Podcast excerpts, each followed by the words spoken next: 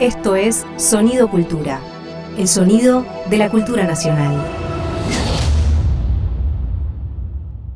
¿Ella está un poco despeinada? Eh, no.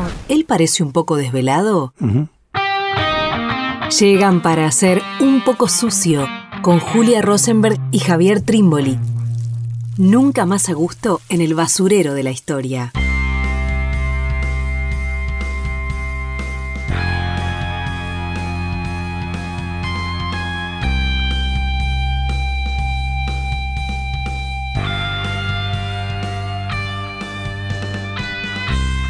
Bienvenidos, bienvenidas a una nueva emisión de Un poco sucio. Estamos con Javier Trimboli. ¿Cómo estás, Javi?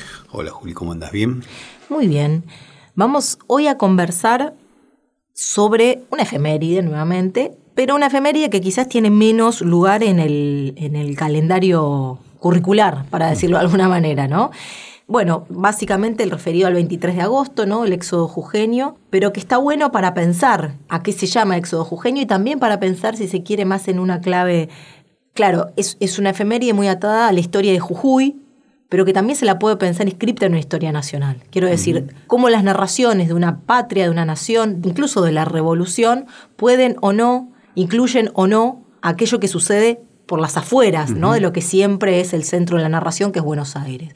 Bueno, el 23 de agosto, el éxodo jujeño nos permite también, me parece, problematizar algo de eso, ¿no? Es una fecha interesantísima, ¿no? Fenomenal, porque efectivamente la impresión es que traduce a la lógica propia de una región, en particular de una provincia, lo que fue el acontecimiento revolucionario, ¿no? O sea, para Jujuy, y yo diría un poquito más quizá, para buena parte del norte argentino, uno de los hechos fundamentales en los que se traduce la revolución es el hecho del éxodo jujeño, ¿no? es el hecho del éxodo jujeño en sí. Por tanto, me parece que vale mucho prestarle atención, también por esta particularidad, ¿no?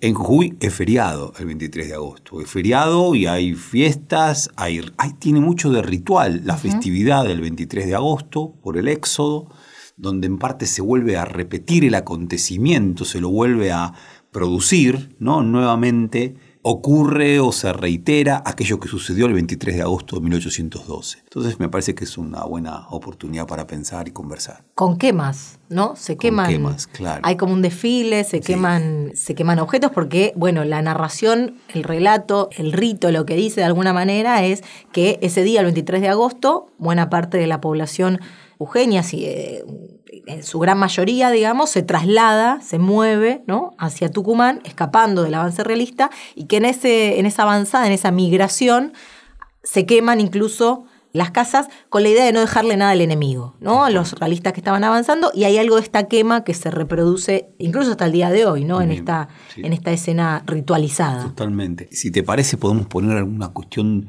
a partir de lo que acabas de plantear, ir con algunos puntos más, más, más chiquitos, más previos, ¿no?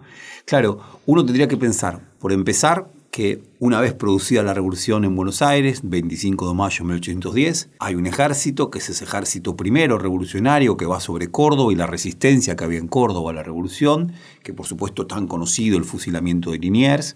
Luego ese ejército emprende su ruta hacia las provincias del norte, con un objetivo, con el objetivo de llevar la noticia de la revolución, bien, con el objetivo de llevar la noticia de la revolución y a la vez de hacer retroceder a las tropas realistas, que se sabe son aún más fuertes, son aún más poderosas en el Alto Perú.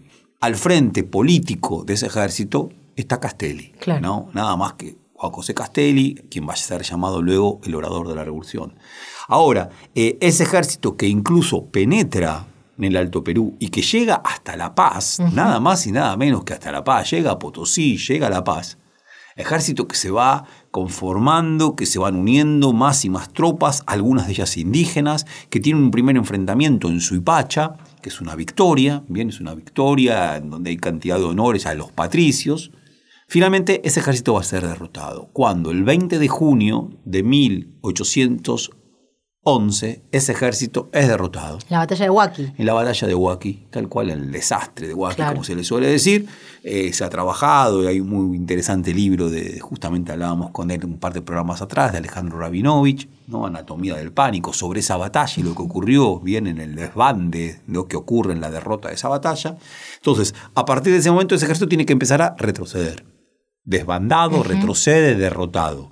Y al desbandar, retrocediendo, derrotado, aun cuando hay algo muy importante, los, fondos, las arcas logran ser salvadas de Potosí por Juan, Martín de Porredón, ¿sí? Digo bien. Claro, a la par que retrocede ese ejército en desbande, en desbande revolucionario, avanza el ejército realista. Claro. Y ese va a ser un escenario clave, ¿no? De la revolución entre, digamos, ¿cómo decirlo? Claro, lo que es hoy Bolivia, el Alto Perú, había sido una zona clave para lo que había sido el virreinato hasta la creación del Virreinato de La Plata era, era un lugar central, incluso con la creación del Virreinato de La Plata, ¿no? Esa zona era una zona de pasaje entre Lima... La quebrada de Humahuaca. La quebrada de era Humahuaca, el, exacto. el conducto fundamental para ese pasaje. Y por ende una zona central económicamente, socialmente para, para el virreinato. Claro, cuando estalla la revolución, bueno, ahí empieza a ser un escenario central y quizás va a ser, y también, bueno, lo que era en su momento la onda oriental, ¿no? Pero quizás es en el Alto Perú donde se va a dirimir buena parte en los años sucesivos el destino de la revolución, ¿no? Y claro, está este retroceso, este avance de los realistas que deciden desde Buenos Aires hacer un cambio en quienes comandaban, ¿no? Después de lo de Huaki, quienes comandaban ese ejército auxiliar del Perú. Totalmente. Es enviado, bien, luego de la derrota, es enviado Manuel Belgrano, que había sido derrotado en, en Paraguay, y, sin- y con mucha razón. ¿Por qué? Porque es un hombre que evidentemente tiene, tiene un don político, un don militar, un don de gente también, que se apuesta a que él pueda recomponer esa fuerza. Entonces se lo envía desde Rosario, donde había estado en la creación de la bandera en febrero de 1812, se lo envía a primero Tucumán y de Tucumán a Jujuy. A Jujuy, claro. Y es en Jujuy el 25 de mayo de 1812 cuando por primera vez hace jurar y bendecir a la bandera. Bandera que había creado, lo interesante, sin estar al tanto de la negativa o de la desautorización del triunvirato de Buenos Aires a que hiciera tal cosa. ¿Bien? Ya había tenido una negativa. Ya ¿no? había tenido. O, o un, eh, un castigo por haberla enarbolado y acá la vuelve, lo vuelve a hacer, ¿no? Acá lo vuelve a hacer y es, sí, bueno, es eso, tal cual. El segundo aniversario de la revolución y hay una idea de que... En Jujuy, ¿no? El segundo aniversario de la revolución en Jujuy. Importantísimo eso. Claro. Y esta idea de que encuentra cierto desánimo entre las tropas, entre los soldados, los gauchos que estaban ahí, respecto de la revolución y que esto es una forma de alimentar el espíritu respecto de, bueno, que esta lucha continuaba, ¿no? Bien. Tener un símbolo, tener una bandera. Algunos dicen también tener un símbolo, tener una bandera que en sí mismo recreaba mucho de la religiosidad popular Claro. católica, ¿no? La Virgen Inmaculada, a la que le rendía culto y que al mismo tiempo es importante en la zona, en la región y que parecen plasmarse en esa bandera, en ese celeste y en ese blanco. Wow, evidentemente ahí logra algo Belgrano importantísimo.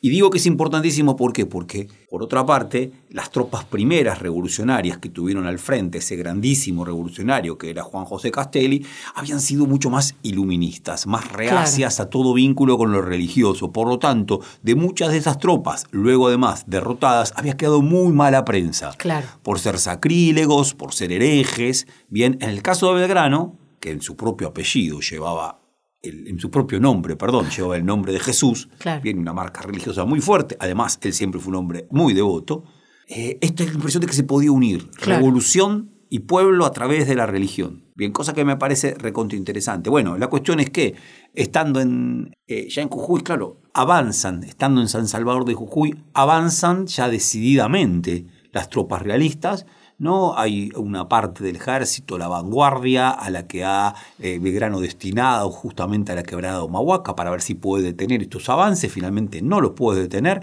y por lo tanto toma una decisión drástica, contundente decisión.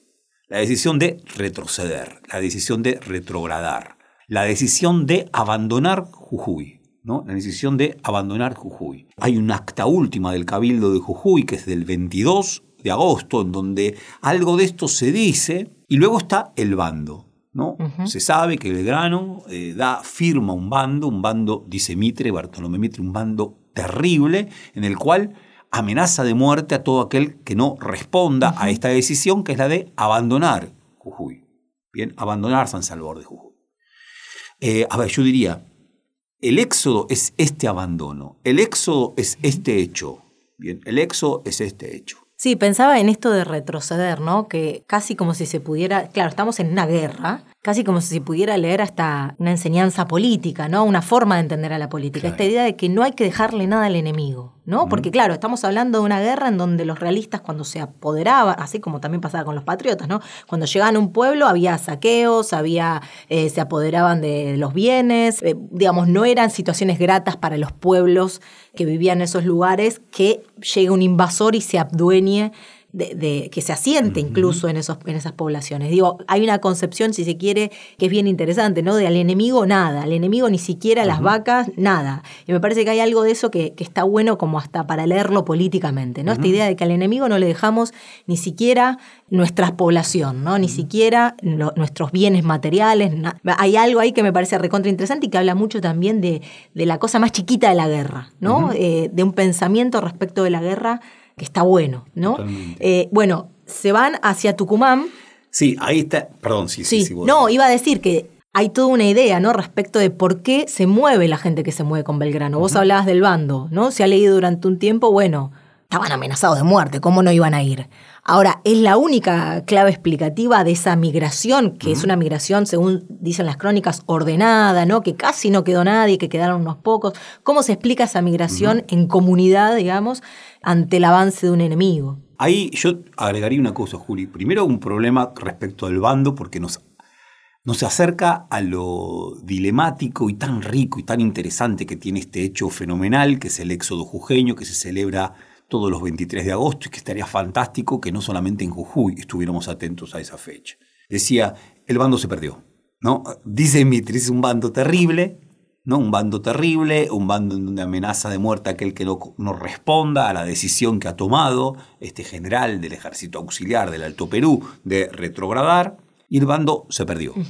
Digo por qué es importante esto, ¿por qué? Porque entre otras cosas también, cuando Belgrano toma la decisión de dejar, y pienso también que es una decisión política revolucionaria muy importante, se puede retroceder, a veces es necesario retroceder para luego fortalecer el proceso revolucionario, Belgrano está pensando en eso, retrocede también con los archivos capitulares. Claro. Retrocede con, a ver, eh, San Salvador de Jujuy fue creada a finales del siglo XVI, Claro. 1593, si no me equivoco, por orden de, entre otras cosas, Ramírez de Velasco, uno de los grandes creadores y fundadores de ciudades. No fue él directamente, pero fue el que da la orden, bien, de esa creación.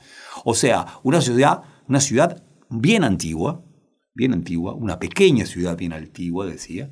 Entonces, claro, todos sus documentos retroceden junto con ese ejército. Se los manda a Córdoba incluso, ¿no? Sí, claro, a partir de ese momento se suele decir, y hay historiadoras de, de- de Jujuy que lo plantean muy bien, Viviana Conti entre ellas, que lo que se produce es una suerte de desperdigación, ¿no? Se dispersan, se diseminan. A partir de ese momento, el archivo de Jujuy empieza a agujerearse, perderse, escaparse, irse por un lado, irse por el otro, lo que hace que, entre otras cosas, la seguridad o la posibilidad de decir estamos pisando sobre sólido a la hora de hablar de ese pasado empieza a ser más Claro. cuestionable. Y después otra cosa que también me parece interesante.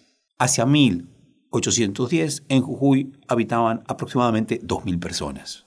Quiero decir, estamos hablando de una pequeña, Claro. muy pequeña población, 2.000 personas. Claro. Por lo tanto, yo estoy plenamente de acuerdo contigo y aparte se lo, se lo plantea de esta forma, fue un repliegue ordenado, fue un repliegue que no tuvo eh, desprolijidades. Ahora, lo cierto es que algunos dicen que las familias acomodadas que podía haber en Jujuy retrocedieron un poquito antes. ¿Por qué? Porque un poquito antes hubo ya acontecimientos Claro. que estaban dando cuenta de la llegada de los enemigos y ante aquellos que se habían alistado en el orden revolucionario, sin duda los enemigos iban a ser impiadosos, los realistas iban a ser impiadosos. Nos hemos referido a esto, ¿no? Buenos Aires tiene la particularidad de haber hecho la revolución y que nunca esa revolución fue derrotada desde 1810. No así Santiago de Chile, no así Claro. Caracas, lo hemos planteado varias veces. Por supuesto, la historia de Montevideo, que también tuvo un éxodo, el pueblo oriental, Claro. 1811, es otra. La de Jujuy es muy otra.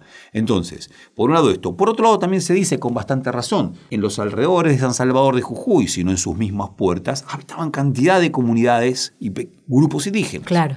que se replegaron hacia otras comunidades de ellos. Por lo tanto, de una u otra forma, uno empieza a dudar de cuál es el número bien, de esa masa disciplinada que retrogradó. Y acá algo más, Juli, solamente.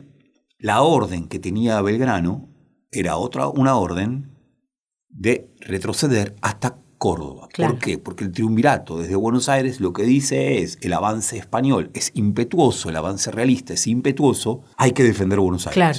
Entonces hay que retroceder hasta la provincia de Córdoba. Belgrano nuevamente desobedece y rodeado por las familias, por las clases destacadas de la, de la ciudad de San Miguel de Tucumán, toma la decisión de resistir en Tucumán. Decisión que finalmente va a ser más que celebrada, porque en Tucumán va a librar una batalla, la batalla de Tucumán, el 24 de septiembre de 1812, en la cual va a derrotar a los realistas y a partir de ese entonces nuevamente a ir luego sobre Salta, a liberar a Salta de la presencia realista, a liberar a la propia Jujuy de la presencia realista y luego llevar hasta también el Alto Perú, hasta ser derrotado Claro. en Vilcapugio de Ayoguma. Bando al que de todas maneras conocemos, si no me equivoco, vos me decís, Javi, por Rojas, Bien. ¿no? Sí, Él lo lo transcribe, transcribe. Ricardo Rojas, que en, en los años del centenario, en, la- en la secuela de lo que había sido los festejos del centenario, tiene eh, la tarea de, eh, la tarea no, en realidad, él busca hacerlo, ¿no? De alguna manera narrar una historia de Jujuy, pensar eh, e- esa historia, y él sí, se supone que ve el bando, ¿no? Que se pierde posteriormente y, y lo transcribe, ¿no? Entonces hay algunas citas que podemos conocer ese texto, digamos. No, todavía no la encontré, la estoy buscando hace rato, pero hay una cita que me interesaba que también lo retoma Gustavo Paz, un historiador que también se dedica bastante a pensar Jujuy, que marca un poco esto, algo de lo que vos venías señalando, en el sentido de que el bando es muy igualador, en el sentido de que a las clases acomodadas y a los indios se lo trata de igual. Están todos obligados, sometidos a la razón revolucionaria, por decirlo de alguna manera. Hay algo que iguala en esa decisión política, ¿no? Y me parece que eso también es interesante para lo que abre eh, la revolución, el éxodo eh, o, o es- o esa migración, lo que abre la guerra revolucionaria en estas tierras, ¿no? Eh, no es que las clases acomodadas tenían algún beneficio en esta migración y podían quedarse, todos por igual tenían que salir. Después, claramente, la, la- la respuesta de cada sector fue distinta a esto, ¿no? De para dónde huir y demás. Pero quiero decir, me parece que hay algo de una orden política que ya de por sí los mantiene igual, que está bueno, ¿no? Voy a bueno. tratar de encontrar la cita. Sí, y, y- y me gustaría una cosita que había quedado que agregar, ¿no? Que eh, creo que alguna vez pensamos, Juli, de, en una conversación perdida, en un almuerzo en el Canal 7 cuando trabajamos en televisión pública, en que no estaría mal armar un libro donde simplemente hablemos de los 25 de mayo y qué pasó cada 25 de mayo. ¿no? Claro.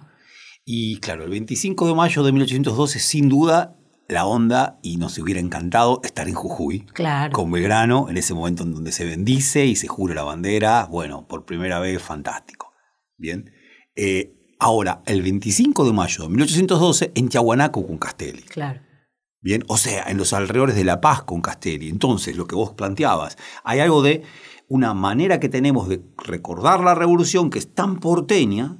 Sin embargo, tanto el primer 25 de mayo de 1811, ok, en Buenos Aires la pirámide de Mayo, pero comparado con Tiahuanaco, Castelli hablando, bien, y Claro. con su discurso en, aymara y su discurso en quechua traducido y circulando, y bueno, no hay casi comparación. Y el 25 de mayo de 1812 en Jujuy. Sí, quería agregar eh, una cosita nada más de- de- de- del exo, que claro, después por la historiografía, en todo caso después nos metemos un poco más en eso, pero lo digo rápido, ha empezado a decir, bueno, este éxodo fue un éxodo, ¿qué, qué fue lo que pasó ahí, no? Contra esta idea más ritualizada, si se quiere, ¿no? Empezar a desarmar un poco qué fue históricamente lo que sucedió ese día, ¿no? Que no es tan aquello que se narró posteriormente como un- una, una peregrinación casi religiosa, que todos obedecieron, que tuvo hasta co- connotaciones épicas, la historiografía empezó a desarmar un poco eso y a decir, bueno, mm, no fue tan así, ¿no? Sí. Ahora bien, me gustaba esta idea de, de que e- esta migración de la población efectivamente produjo algo que es una comunidad marchando. Una comunidad marchando bajo una, bajo una consigna política. ¿no? Quiero decir, más allá de si fue por el miedo o no fue el miedo, de si otros sectores salieron antes o se fueron para otros lados, hay una idea, vuelvo, vuelvo con esto, ¿no? Y perdón que esté reiterativa, pero me parece que hay algo de, una, de, de embanderarse detrás de una consigna política que genera un nosotros. ¿No? Ahí se generó un nosotros frente a un otro que estaba invadiéndonos. Me parece que ahí hay un lenguaje político, una idea política, una acción política muy potente. Insisto, más allá de que después en los hechos uno pueda decir, bueno, no, no se quemaron casas o, o- o podamos matizar un poco la narración más instalada, ¿no? Pero, Pero eso quería sumar nada más. Bien. El, el- si tenemos, tenemos un segundito más antes Sí, del sí, corte. sí, sí. A, a mí me parece, creo, si no, para ver lo que vamos, cómo vamos a seguir conversando, después de escuchar a Mercedes Sosa cantando Juana Zurduy, bien, de un disco de finales de los años 60, que es Mujeres Argentinas. Sí, ya lo adelanto el tema, porque tengo ganas de escucharlo también. Pero lo que estamos pensando me parece ronda el siguiente problema. El problema entre la historia académica, o yo diría así, el problema de la verdad que hay en los archivos y el problema de la verdad con mayúscula. El problema de la verdad fáctica y el problema de la verdad experiencial. Con Benjamin casi lo estamos diciendo, porque Benjamin lo plantea así, hay un texto de George Agamben que en este sentido quizás después lo citamos, es fantástico. El gran problema entre la verdad en sí y la verdad que pueda lograr condensar lo que es la experiencia de un conjunto de hombres, de una comunidad, de una sociedad política que se está constituyendo. Bueno, ahí hay un problema que es mayúsculo. ¿Por qué? Porque es cierto, a ver, me encantan las memorias póstumas de Paz, década de 1950, y cuando Paz, que aparte estaba junto con Belgrano en esa coyuntura, estaba en 1800, el 25 de mayo de 1812 con Belgrano, era un hombre de Belgrano de muchísima confianza, aparte un joven, pero muy instruido también, luego va a ser uno de los generales más importantes que va a haber en nuestras guerras civiles. Primero tuvo un momento que algunos dicen que pudo haber sido un caudillo federal y después terminó siendo un unitario. Miren cómo describe la situación Paz que estuvo ahí presenciando y estando muy cerca del grano. Dice, entre tanto vino la invasión del enemigo y el cuerpo de vanguardia emprendió su movimiento retrógrado. Quedando un cuerpo de caballería, se incorporó lo restante al ejército en Jujuy el mismo día que éste emprendió el suyo para Tucumán. Ahí estaría el éxodo. Claro. Sin Claro. nada. Sin ningún énfasis. Claro. Sin nada. Entonces uno puede desconfiar de este Paz, que era un tipo sobrio, frío, eh, eh, pero un grandísimo escritor, y muchísimas otras batallas, por ejemplo la de Tucumán, la describe con páginas y páginas y páginas, pero acá solamente dice esto. No solamente eso, cuando uno va a Mitre, su libro sobre Belgrano, que es un grandísimo libro, finales de la década de 1950, Mitre le dedica un párrafo a este movimiento de retroceso del ejército que tiene como líder a Belgrano. Sí dice que hay un bando terrible, sí dice que se le obedece, sí dice que ese repliegue es ordenado, pero la palabra éxodo en Mitre no aparece. La palabra éxodo, y claro, no es cualquier palabra Claro. la palabra. Claro, Entonces, ¿qué pasa con, esto también es el archivo, claro. Mitre, Paz, Gregorio Aragos de la Madrid, lo mismo. Tampoco aparece. Todo eso es el archivo. Y ahí el archivo no da lugar a este acontecimiento tal cual como luego lo celebramos y con tanto gusto lo celebramos y lo seguiremos celebrando porque estamos convencidos que es más justo celebrarlo así. Ahora, se nos arma un problema muy interesante. Claro. Nos vamos escuchando, como dijo Javier hace un ratito, Juana Zurduy, interpretada por Mercedes Sosa, en el álbum Mujeres Argentinas de 1969.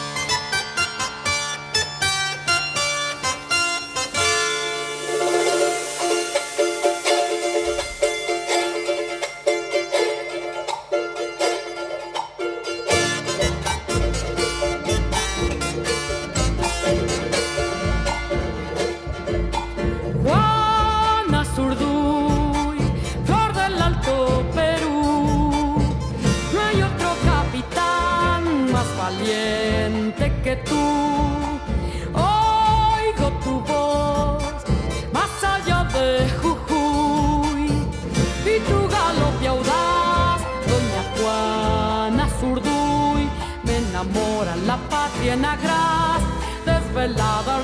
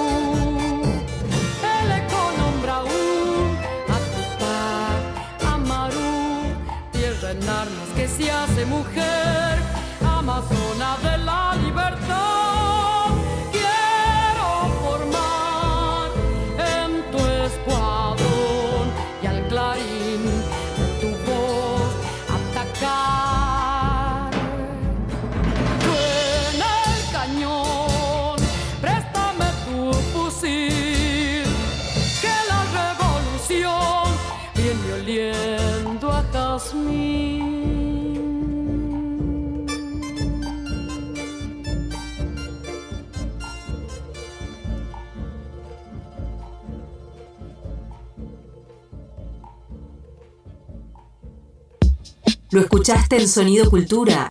Vamos a, vamos a, vamos a, vamos a. Realizó una entrevista con Gabriel Di Meglio, quien es el director del Museo Histórico Nacional, en donde en estos momentos se está viendo una muestra con la obra de Candido López. A- Algo que a mí me parece muy interesante de Candido López es que por la manera en que eligió pintar sus cuadros, que no es la tradición de la pintura de batallas épica, sino una en la cual soldados, oficiales, Mitre y Pagunero y todos aparecen en el mismo tamaño y en la misma escena, uno distingue dentro del cuadro quiénes son los jefes, etcétera, pero la primera impresión no es esa, ¿no? Entonces, tiene un efecto muy, si queremos, democrático, por llamarlo de algún modo, en el cual el tipo de relato que hacen esos cuadros no es el tipo de relato que hace el museo de otra manera, ¿no? Que hacía, cual está centrado en grandes figuras, ¿no? Grandes hombres, alguna que otra gran mujer, ¿no? Que son los donantes, y es, este es en buena medida el museo del patriciado argentino, ¿no? No solo porteño, sino que tiene realmente elementos de todas las provincias, ¿no? Eh, es un acervo espectacular, pero obviamente muy con un sesgo de clase muy marcado. Lo escuchaste en Un poco sucio. Que serán tenidos por traidores a la patria todos los que a mi primera orden no estuvieran prontos a marchar, y sean de la clase y condición que fuesen. Esta es la cita del bando, ¿no? Que queríamos antes mencionar. Bueno, marcando un poco, ¿no? Todos están obligados a esta, a esta acción política, ¿no? Fuesen de la condición y clase que fuesen. Totalmente. Buenísimo. Es la cita del bando. Es la buenísimo. cita del bando, sí. Bárbaro. Sí, bárbaro y, y- y- y es cierto que es terrible, ¿no? Es cierto que es terrible, es cierto que es contundente. A ver, el- lo hemos planteado alguna vez, ¿no? El éxodo indica, y esa situación conflictiva, dramática, primera, indica que los vientos de la historia han llegado al corazón de América. Jujuy está en el corazón de América, y al corazón de América han llegado los vientos de la historia. Con esto quiero decir, no solamente están soplando en las costas de América tan cercanas, bien, a Europa, sino que este viento tan poderoso y tan conflictivo y tan dramático está ingresando a nuestro continente. No, me parece que es, que es bárbaro. Sí. Decíamos lo de. Perdón, Juli, sí. No, no, que, es- que a veces como tenemos tan periodizada ¿no? la, la historia, que hacemos 1810 en adelante, y que tan solo 30 años atrás ¿no? habían tenido lugar en esa misma zona los levantamientos, las rebeliones tan importantes de Tupac Amaru, Tupac Katari, eh, digo para ubicarlo en esto del corazón de, de- de América y, y los vientos de la historia, bueno, nada más que 30 años antes, ¿no? Eh, eh, eh, acontecimientos que efectivamente todavía estaban en la memoria, en el recuerdo, en la cabeza de quienes... El, el- el- nosotros, y estaba, esto inevitablemente nos está dando vueltas y está buenísimo que sea así, en el año 2012, con- junto con Julia, asesoramos un- una serie de cuatro capítulos que se hizo en el canal Encuentro, que se llamó Éxodo Jujeño. ¿no? Su director fue Leandro Ipiña, el guionista Gabriel Llanotegui, un grupo interesantísimo.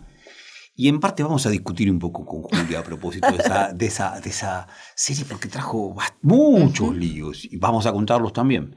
Pero lo que quería plantear es que en uno de esos capítulos, cuando se entrevista a la historiadora Viviana Conti, bien, historiadora académica de Jujuy, ella dice muy sencillamente, en Jujuy había sido mucho más importante los levantamientos de Tupac Amaru y Tupac Katari, 1780-1781, que la Revolución de Mayo. Claro. Estaba mucho más cerca Tupac Katari y Tupac Amaru que la Revolución de Mayo de 1810. Por lo tanto, es interesante eso también, porque hace que uno cambie un poco la perspectiva, ¿no? A Jujuy nosotros lo vemos desde el sur. Ahora, Jujuy, sobre todo 1810, 1812, estaba mirando hacia el norte. Claro. Ay, hay una relación que era contundente, que era muy, muy compleja e interesante. Por lo tanto, en la memoria de Jujuy estaba también la memoria de esa represión, que fue Claro. tremenda.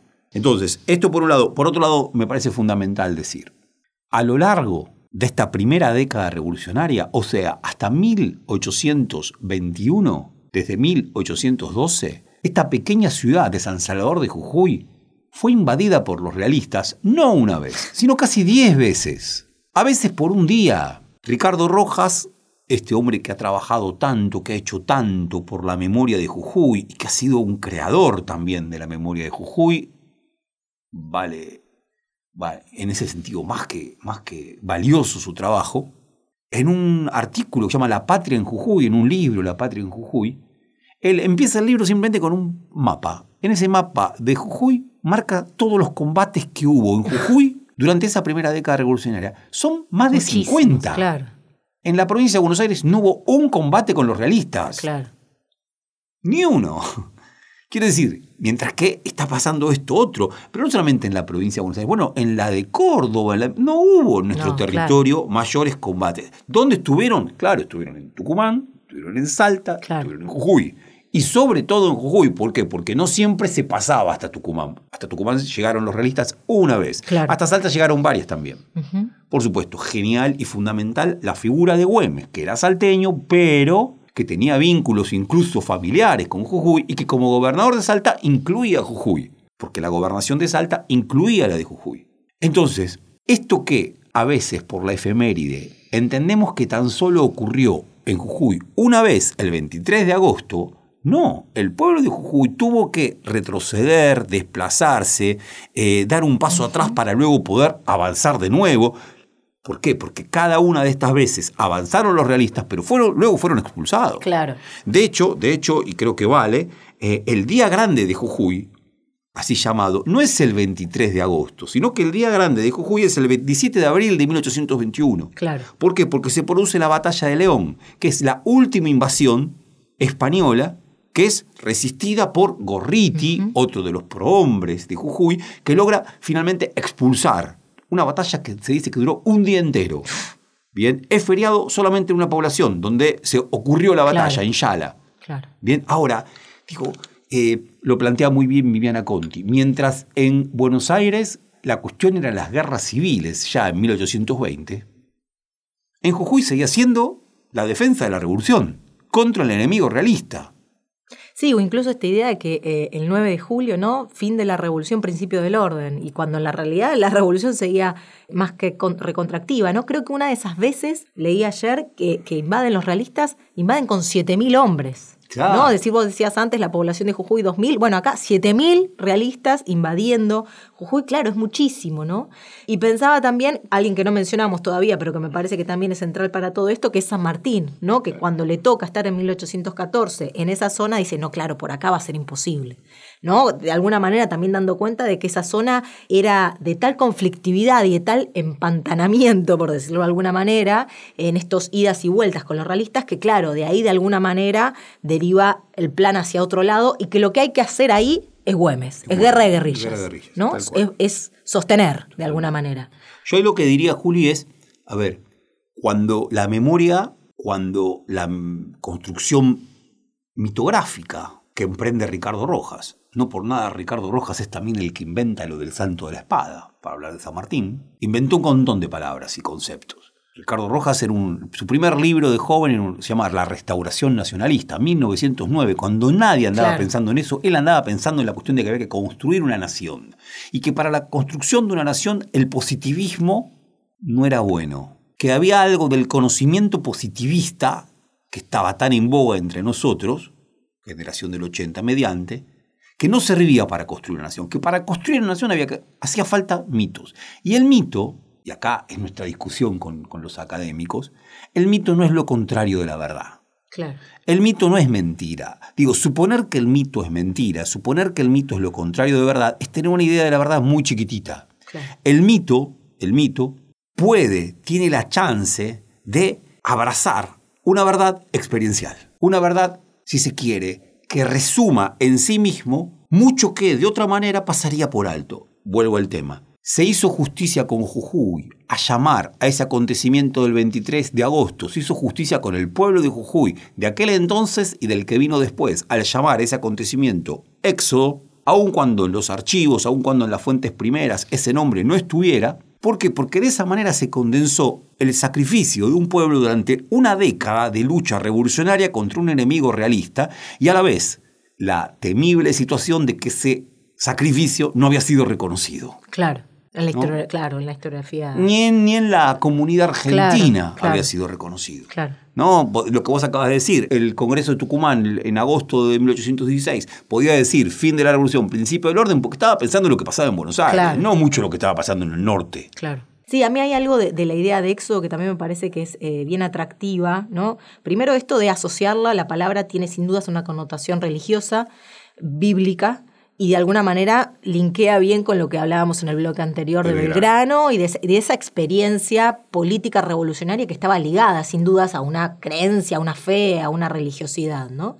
Y después, por otro lado, que sin dudas resaltar el éxodo, o ese primer éxodo, porque después se dice que hubo otras migraciones importantes en estos, en estos vaivenes, en ese primer eh, movilización contundente, que lo que pone de relieve también es una, de nuevo, el pueblo jujeño, una multitud. Quiero decir, si se conmemora una batalla, 24 de septiembre, como fue la batalla de Tucumán tan importante, la de Salta posterior y demás, claro, cuando se piensa en una batalla se piensa en población armada. Pero después hay otra cantidad de población que queda por fuera cuando únicamente se conmemora una batalla. Me parece que en la idea de eh, celebrar, homenajear, pensar, recordar un éxodo, lo que se está poniendo también de relieve es a la multitud jujeña, al pueblo jujeño. ¿no? Me parece que hay algo de, de- de pensar este sacrificio que hizo el pueblo de Jujuy por la patria, por la nación, por la revolución, eh, que de alguna manera le hace justicia también a toda esa población, ¿no? que estuvo siendo escenario de, estas batallas. ¿no? Por eso me parece que está bueno también cómo lo piensa Gustavo Paz, ¿no? en un artículo que piensa particularmente ese año en Jujuy, 1812,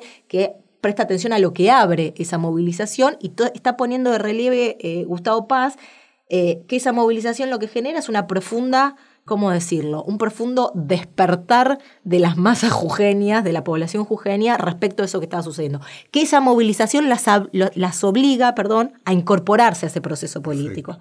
Me parece que hay algo de eso que está, que está bueno también linkearlo con, con la idea de éxodo, ¿no? No es una batalla, es un éxodo de toda la población. Totalmente. Está bárbaro.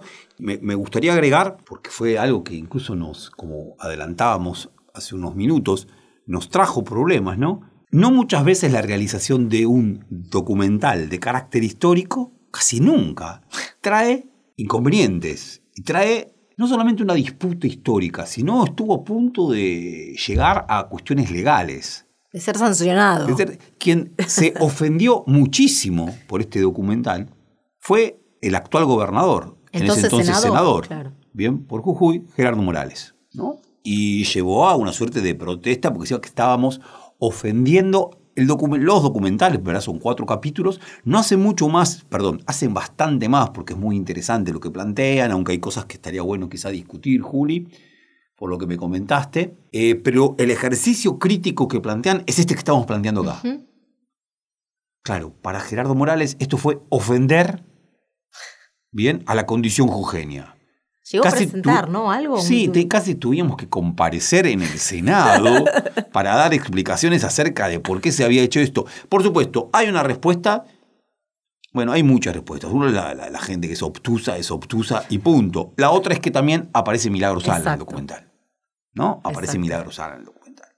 ¿No? Hace- Hacemos una reflexión sobre lo que significó Tupac Amaru en el norte, en las provincias de Jujuy, y claro, aparece la Tupac Amaru. Y aparece hablando Milagro Sala. Claro. También aparece el perro Santillán. Sí. Ah, bueno, ahí hay un problema.